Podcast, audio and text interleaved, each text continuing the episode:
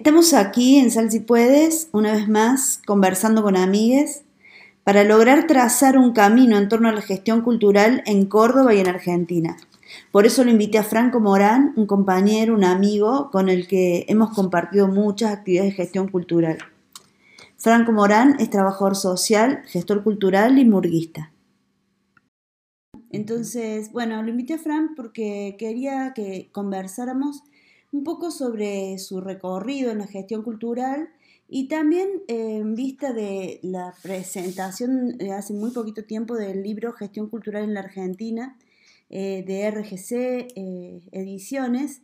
Eh, bueno, así que por eso lo invité aquí al monte a conversar con, para este podcast. ¿Cómo anda, Fran? Hola, Su. Bueno, muy contento de sobre todo encontrarnos en esta, en esta dimensión del tiempo y del espacio, ¿no? Eh, de poder conversar sobre la gestión cultural en tu casa, eh, que creo que es mucho más inspirador que otro escenario. Eh, uno se siente como un intelectual. Estamos acá en el, en el, verde, ¿no? Sí, sí, totalmente. En un, eso, en un tiempo, en un espacio que también está bueno, ¿no? Que es necesario darse eh, nosotros que venimos de la gestión y que nos conocemos desde en, el, en, la acción, Y tal vez a veces hace falta más conocerse en la reflexión, ¿no? Y, en la reflexión además em, sin apuros, sin apremios. Y creo que además es, una, es, un momento histórico también para hacerlo. Así que está buenísimo tu, tu convite, eh, que ojalá que lo podamos compartir con, con más compañeros, eh, de, de, poder repensar y pensar eh, esto que nos une, que nos, está unando y que hoy cada vez más se está formalizando, ¿no? Que es un poco lo que vamos a charlar, esto de que tal vez ya podemos decir que existe la gestión cultural como un campo específico. Específico y vos sabes que con muchas, pero muchas personas que se están acercando a, buscar herramientas para, para formarse y para poder seguir creciendo, ¿no? Para poder seguir, o sea, como se abre también la intriga, la incógnita, aquellas personas que empiezan a generar acciones y dicen, no, pero en algún lado debe haber algo escrito. Y entonces, bueno, un montón de, gente nueva se está acercando al, ámbito de la gestión cultural, cosa que es fantástica. Para, sí, eso es importante. Para seguir creando. Sí, sí, además, gente que se pueda incorporar eh, desde el comienzo, desde, la, desde los primeros años, digo, desde la juventud o desde la bueno, a ver, también hay muchos jóvenes que todavía no terminaron el secundario que también desarrollan muchísima actividad cultural y artística en sus territorios, en sus experiencias. Eh, que recién vos me preguntabas cuándo, empezamos con eso, ¿no? ¿Cuándo empezaste? ¿Cómo empezaste? Y en realidad yo creo que en un punto em, eh, mi, ADN empezó, de, gestor cultural, empezó con un programa de radio cuando yo tenía 10 años en mi pueblo. que juntaba eh, con mis conocidos publicidad para pagar el espacio de una hora los días sábados, en una radio de un pueblo muy chiquitito de La Pampa.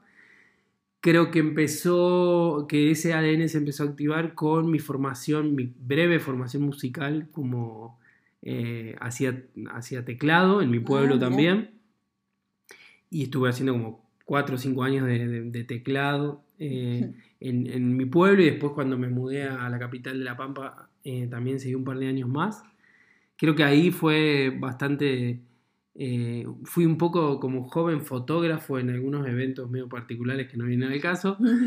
Eh, y después, bueno, en la Universidad Nacional de Córdoba, cuando yo llegué a Córdoba, como estudiante abracé un poco la militancia estudiantil y ahí apareció el arte y las actividades culturales como una estrategia para promover la participación de estudiantes en una época muy complicada, como fue el 2000-2001, que nosotros nos organizamos y empezamos a, desde el enojo con la política en los 90 y el estallido, pero sabiendo que no había otra opción que no era la política y buscando como desde la juventud y de gente que no veníamos de experiencias políticas mm, familiares, en abrazar la, idea de, de militar y hacer política desde otro lugar y ahí apareció las actividades culturales como ese espacio de encuentro, ¿no? Y eso ya me marcó mucho, ya eh, estoy hablando de los años 2000, 2001. Ese, ese lugar en donde nos pusimos a crear los eventos para convocar, para generar participación. Entonces, eh, todo eso tenía como un hilo que, un hilo em, de, conducción entre el hacer, el, pensar la estrategia de para qué, por qué, cómo comunicar, o sea, todo eso que implica hacer una actividad cultural tiene una serie de puntos que, nada, te llevan directamente a pensar que tenés que empezar a, pensar en gestión cultural en términos de formación. Sí, sí, totalmente. Eh, y en términos de transformación también, de, alterar el orden vigente en un punto, ¿no? Que yo creo que es, algo que también nosotros creo que es necesario discutir en el marco de este proceso de formalización, institucionalización de la gestión cultural, de si vamos a hacer una profesión en sí, como existen tantas, eh, y en ese proceso qué rol tiene justamente las transformaciones de los orden vigentes, como dice Canclini en su definición de políticas culturales, eh, donde, bueno, justamente nosotros eh, siempre hacemos, nos reconocemos para hablar como un lenguaje común, lo de la gestión, pero siempre estamos pensando en clave política cultural, ¿no? así que bueno, yo creo que en mi caso, en mi biografía, si se quiere, apareció ahí eso presente y bueno, uno también después lo va... Porque tu, formación de base, ¿cuál es? Yo soy trabajador social y estoy tratando de terminar una especialización en Administración y Políticas Públicas en la Universidad Nacional de Córdoba. Y bueno, pero en paralelo nunca dejé y abracé en este caso eh, ser protagonista de ámbitos colectivos de actividades artísticas informales como es la Murga, eh, desde el año 2002 que me llevó también no solo a Córdoba, sino me llevó un año en Uruguay, me llevó y me lleva a participar como artista invitado también de un grupo de teatro de la ciudad. Hoy estoy haciendo las veces de productor de una obra de teatro también. Em, es como que en la gestión cultural no tenés no tenemos una sola, no podemos estar con una sola actividad, es imposible. O sea, mm. tenés que trabajar en la producción, en la comunicación, en el pensar las políticas, o sea, te va llevando a distintos lados, lo que también va nutriendo experiencias en el cómo hacer, pero para después poder trabajar también en, desde ámbitos más de decisión, que es lo que estamos necesitando poder hacer, ¿no? Estar en aquellos espacios de decisión donde podamos eh, con nuestra experiencia y nuestra formación, eh, hacer uso de, eso para pensar para todos, ¿no? Sí, en, mi caso, por ejemplo, la importancia de, de, pensar la gestión cultural como un, como un proceso muy amplio, muy poroso, ¿no? De actores, De, lógicas, de modos de ver. Eh, y que hoy es realmente mm, una diáspora en el sentido de que hay muchísimos ámbitos de donde uno hoy puede considerar que existe la gestión cultural eh, y obviamente sí en el marco de un concepto más amplio que es política cultural en términos de justamente que somos distintos sujetos tratando de eh, promover acciones, de que cada de esas acciones son a veces de punto de vista muy disímiles y que hay una tensión, mm, como recuperando nuevamente a Canclini, por mantener o transformar el orden vigente. Y que eso está presente siempre, por más que en algunos casos, algunos modos de abordar la gestión cultural entiendan que la gestión no tiene que tanto que ver con la política, ¿no? Que también es un, es un origen de la palabra y recordemos que la gestión cultural, nombrar las acciones culturales, de este tipo que estamos hablando, como gestión cultural, nace un poco en, la época de los 90, ¿no? Sí. Y en ese momento de, fuerte presencia del neoliberalismo, y en eso hay que tener, nosotros lo planteamos en el artículo del libro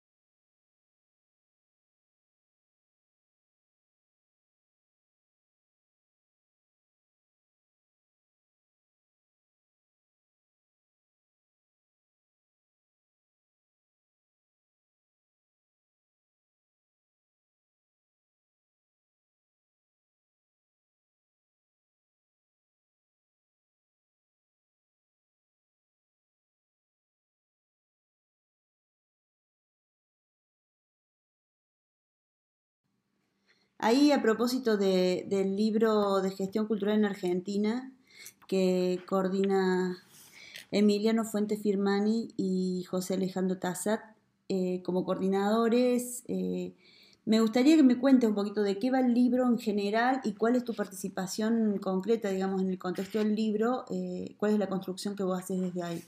Bueno, el libro me parece que es un libro muy necesario, primero. Es muy interesante la iniciativa que toma RGC y Emiliano Fuente Firmani con José Tassat por el momento histórico y por el proceso de esto que estamos discutiendo de hacia dónde son los desafíos de, la, gestión cultural, como un proceso que creo yo que nosotros planteamos en el artículo está siendo un proceso de profesionalización. sí. Y que eso no implica siempre sumas, sino que también hay, no, podríamos abordar ese proceso sin tener reflexión y crítica, porque las veces los, procesos de profesionalización, eh, bueno, son recortes también, ¿no? Entonces el libro es una muy buena iniciativa porque reúne a gente de muchos años en estos debates, como Rubén Vallardo, como el mismo José Tassad, eh, como Olmos, como Héctor Olmos. Gente que tiene 20, 30 años. Unidos, muy unidos a, la UNTREF, ¿verdad? Sí, un poco lo que han sido, justamente la UNTREF fue una de las primeras carreras cumplidas el año pasado, 20 años. Entonces, em, y reúne gente más, más joven, ¿no? Eh, con, menos años de trayectoria. Y también hay gente de distintos puntos del país, no solo de Capital, de Córdoba, de Jujuy. Em, eh, eh, ah, digamos, un libro que pretende ser federal, digamos, pretende mostrar un, abanico de situaciones de, en el contexto del país. Sí, y que toma temas como la profesionalización, la acreditación de conocimiento y la investigación, ¿no? en gestión cultural y en políticas culturales. Eh, nosotros ahí, junto con Verónica Navarro, que es una colega trabajadora social, pero como yo hice un recorrido específicamente en la cultura, ella es bailarina, está actualmente en, Brasil, en Salvador de Bahía, haciendo sus estudios de posgrado, ha concluido una maestría en danza y está haciendo su doctorado en artes escénicas. Em, y bueno, junto con ellas, eh, con ella, perdón, planteamos un artículo que, primer parte, intenta tomar eh, la cuestión de la oferta formativa en Córdoba como un caso en, el país, eh, planteando cuáles son los desafíos en relación a la, formación. Eh, tratamos de hacer un breve relevamiento de lo que hay hoy como oferta, hacer un análisis de eso, una caracterización, que obviamente lo pueden leer en el libro en detalle. Acá lo tenemos al libro en las manos. Y planteamos al menos tres temas que nos parecen necesarios para pensar una formación de la gestión cultural de manera crítica, de manera integral. Por un lado, la perspectiva de derechos, que la planteamos como, como que aún sigue siendo incómoda, que es una perspectiva que es inacabada porque realmente permite eh, mantener debates bastante abiertos y que nos parece que también es una perspectiva que eh, permite transformaciones.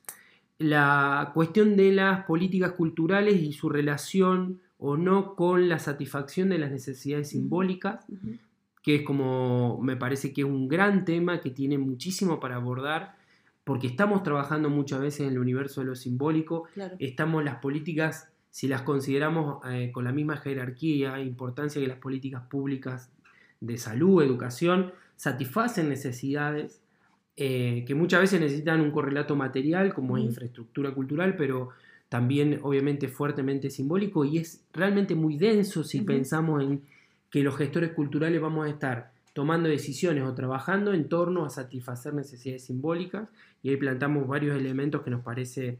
Sobre eso hay, para hablar tantísimo, ¿no? Pues, pues que eh, el universo de personas que, que, que están necesitando y que están eh, solicitando y que están este, queriendo eh, disfrutar, acceder, eh, participar, crear en términos culturales es, inmensa y, también hay, mucha gente fuera del, centro, ¿no? Del centro donde suceden, donde suceden las cosas Claro, porque, periferia... porque además tenemos la atención de la, de la ciudadanía versus el mercado. En, en, qué ver, ¿En qué verso? En el sentido de que los gestores culturales a veces tenemos que dar cuenta justamente de mucha emergencia de cuestiones no resueltas y también de gente que quiere consumir un producto, algo que se ha diseñado para que justamente esa persona, entonces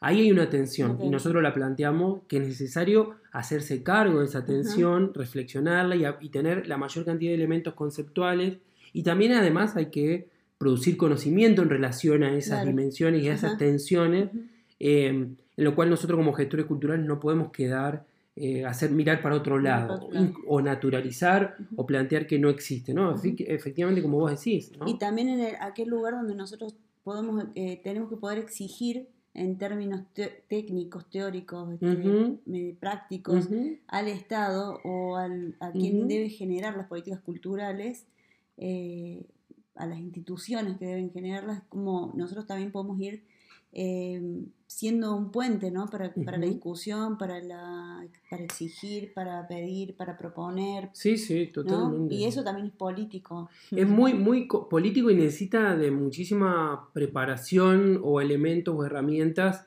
reflexivas, conceptuales, teóricas, metodológicas, eh, porque, mm, bueno, esto, si le queremos dar relevancia a nuestro rol en la intervención en lo social, en lo público, eh, y en la vida de las personas, hay que asumir que estamos, eh, hay que asumir esos, esas, tensiones, porque otro de los tópicos que planteamos es el tema de, en el, en el artículo, el tema de que trabajar con necesidades en un punto es reconocer demanda, que la construcción de la demanda social, de qué cosas llegan a lo público, qué cosas no llegan y cómo intervenimos sobre esas demandas, también es un gran campo que también consideramos que es un gran campo de conocimiento. Hay muchas cosas para conocer todavía. Em, eh, que nosotros ahí ofrecemos algunos elementos que vienen de distintas disciplinas, de la antropología, del trabajo social mismo, pero que también nos parece que es un rol interesante que podemos pensar en cumplir los gestores culturales, de saber de leer una demanda social desde un abordaje cultural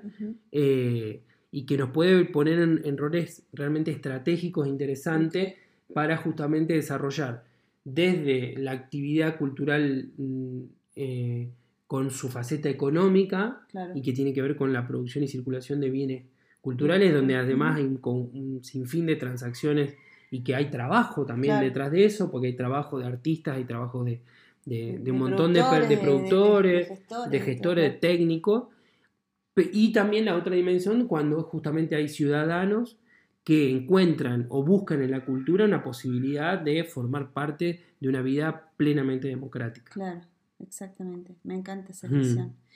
Eh, ¿Dónde se puede conseguir el libro? El libro se puede conseguir a través, en Córdoba, yo le hago las veces también de vendedor a los compañeros de RGC de, poder que este material circule, sino en la página web de la... Nosotros en, la, en la, bajada del podcast vamos a, dejar tu contacto para que te puedan escribir los, las, personas interesadas. Eh, también me decís en la página web... En la página web misma de, rgcediciones.com.ar. Eh, ahí pueden solicitarlo porque los chicos lo envían a domicilio. ¿Este, ¿Este, libro se presentó en Córdoba? Todavía no, lo vamos a ah. presentar en el mes de marzo o abril, porque ahora ya hay una serie de presentaciones, organizadas. En, entre el marzo y abril lo vamos a estar presentando con algunos autores locales y algunos invitados, seguramente en el marco de la Diplomatura en Políticas Culturales para el Desarrollo Local, que en la cual coordino, pero que en la cual también estamos, como te decía, lo más interesante de este, de este libro, que está empezando a, generar, una red que en principio muy probablemente se llame Red de Argentina de Gestión Cultural, compuesta por investigadores y distintos referentes de la actividad que están la mayor parte formando parte de espacios de formación en esta temática. En lo cual yo desde, desde, el principio, cuando hablamos del libro, eh, también adhería a la idea de que el libro sea y está siendo algo que está empezando a generar puentes concretos eh, de muchas instituciones, de muchos referentes, docentes, investigadores, gestores, para potenciar una red federal que aborde la gestión cultural, las políticas culturales en sus dimensiones formativas y sobre todo, que es lo que nosotros encontramos como parte más débil, la cuestión de investigación, que me parece que es el gran, la gran pata a fortalecer para este proceso de profesionalización, que es la posibilidad de producir conocimiento, específico a partir de las distintas problemáticas que nosotros sabemos que existen en nuestros procesos de gestión cultural. Me encanta. Bueno, el camino entonces está como pleno. Sí. Lo interesante es que no es, eh, eh, si bien el libro se presenta como, bueno, un material cerrado, un material eh, editado en un formato de papel, esta posibilidad de ir generando puentes y de ir generando caminos para construir en conjunto me parece que es fundamental en este momento y en este, en este momento del país en donde necesitamos una gestión cultural viva, em, democrática, de palabra, con micrófono abierto. Y profundamente federal. Claro. Eh, yo en eso estoy convencido. la verdad que ojalá que podamos eh, concretar ese gran, ese gran consigna que, en lo cual Alberto Fernández planteó en su campaña, al cual yo adhiero profundamente, eh, porque es este otro gran tema, cómo verdaderamente generamos procesos Em, de políticas culturales federales que ayuden efectivamente a lo que ya existe en nuestros territorios, en algunos casos de hace cientos de años, o, si uno toma la vida más de, de, lo que puede ser, no sé, que nosotros tomamos el libro, nuestro ejemplo de festivales populares en Córdoba, en realidad cómo los esfuerzos, sobre todo la política nacional, pero también esta interpelación le cabe a los gobiernos provinciales, colaboran en fortalecer todas las iniciativas eh, artístico-culturales de todas las ciudades, pueblos, parajes de nuestro gran territorio nacional. Exactamente. Eh, y eso realmente me parece que el concepto federalizar eh, es muchísimo más, incluso más profundo, más, más superador que el de descentralizar, que fue muy difundido. Fue importante, y muy, pero fue muy difundido desde eh, sobre todo en los 90, desde la idea de descentralizar para ser eficiente, eficaz y achicar costos. ¿no? Yo creo que el de federalización le da más, para el lado de lo que nosotros venimos laburando, reconocer la diversidad y la heterogeneidad de nuestras comunidades, nuestros pueblos, nuestras sociedades, y que el rol de los gestores, el rol de la política cultural, eh, es fortalecer y acompañar para profundizar lo que, ya, late, está vivo eh, y que a veces tiene un montón de dificultades legales, de recursos, de em, dificultades para, para poder construir colectivamente y que hace que muchas veces no se pueden llegar a, los lugares donde nosotros queremos llegar. Pero bueno, este libro me parece que va un poco en, sintonía en esto que va a ser un desafío muy, muy importante en los próximos años. Me encanta. Me encanta que estemos hablando de esto y sabes que vos hiciste recién mención a la diplomatura en políticas culturales públicas y a mí me interesa muchísimo que nos cuentes cómo va la diplomatura, este, cómo fue este año, cómo fue esta última... estamos en la, en la tercera edición, estamos terminando. Es en la Universidad Nacional de Córdoba. En la Universidad Nacional de Córdoba, organizada por el Instituto de Investigación y Administración Pública, específicamente de la Facultad de Ciencias Sociales y la Facultad de Artes. Es la primera diplomatura y casi actividad formativa específica entre ambas facultades y está orientado justamente al desarrollo local, al desarrollo sostenible, em, pensando abarcar justamente todos estos temas que estamos hablando. Eh, es una propuesta que creo que se está consolidando eh, en su tercera edición y seguramente vamos a ir por una cuarta. Eh, tiene una posibilidad de tener docentes locales, docentes del orden nacional y también hemos tenido la suerte de tener docentes internacionales, que no solo en espacio cerrado de formación, sino que hemos desarrollado en este año, hicimos cinco actividades abiertas, conferencias, conversatorios, estamos por hacer un breve cuadernillo también de sistematización de experiencias musicales que intentan hacer procesos de transformación social junto con el área de música de la, ciudad de Córdoba. Entonces también está siendo eh, un instrumento, una herramienta extensionista, podríamos decir, o de diálogo, vínculo con eh, la, gestión cultural, las políticas culturales, distintos eh, organismos públicos y privados, también entendiendo que la diplomatura puede abonar a mm, mm, generar más espacios de reflexión y debate.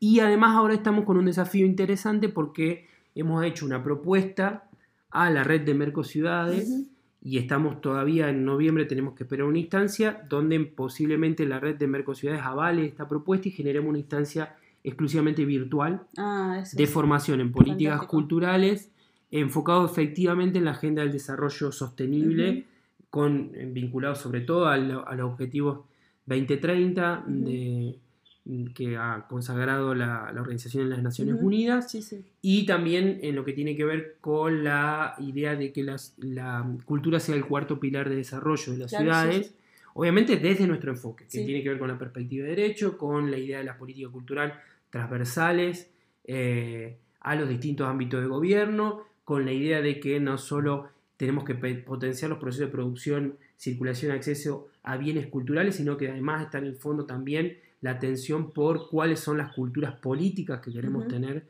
para nuestras sociedades en un siglo XXI eh, que realmente está presentando desafíos no solo por la inequidad, sino también por culturas políticas violentas y que consideramos que la gestión y la política cultural tiene que formar parte, de, esos debates. Me encanta, muy bueno. Bueno, Fran, em, gracias por venir hasta acá, hasta Sal si puedes, a, compartir esta, este, esta mirada sobre la gestión cultural, lo que se está generando, lo que se está produciendo. Em, me, gustaría que quedáramos eh, atentos a cómo sigue la, cómo continúa la red de gestión cultural, eh, qué sucede, que nos mantengas al tanto eh, contás con este podcast y con el espacio del blog de Susana Guzmán Cultura Online para producir, para contar cosas, para publicar. Eh, y por otro lado, para cerrar, me gustaría que nos digas específicamente dónde las personas pueden hacer eh, mirar la, diplomatura. Me gustaría que, no quede como que, no quede en el aire, que nos, nos, digas ese dato. Bueno, nosotros nos pueden encontrar en la página web de la Facultad de Artes www.artes.uns.edu.ar, ahí en el buscador ponen diplomatura y si no se van a la pestaña que dice extensiones y van a encontrar diplomatura y está la oferta, todo el detalle de, cuáles son los módulos, cuáles son las modalidades, cuándo vamos a alargar las preinscripciones que seguramente van a ser entre febrero y marzo. Ya tenemos asegurada la presencia de Víctor Beach, peruano, que tiene un libro muy interesante que se llama Desculturalizar la cultura. Tenemos un correo que es diplopolíticasculturales.artes .unc.edu.ar. Es medio complicado. es medio complicado. De todas maneras vamos a poner en la bajada del podcast. Eh, entonces, en esos dos eh, lugares no, nos pueden encontrar, contactar. Obviamente intentamos que la, diplomatura sea lo más accesible en términos económicos posible. El dinero que se recauda es para eh, cubrir los costos de docente, de traslado y esas cuestiones. Em, y bueno, y tal vez si todo sale bien en esta idea de poder dialogar en, vía no presencial, eh, tal vez eh, nos encontremos el año que viene, además con una diplomatura semipresencial como está haciendo actualmente, con una posibilidad de hacerlo de manera virtual. Hermoso, muy bueno. Bueno, muchas gracias a ustedes por escucharnos, muchas gracias Fran, y bueno, este espacio sigue abierto. Muchísimas gracias, gracias.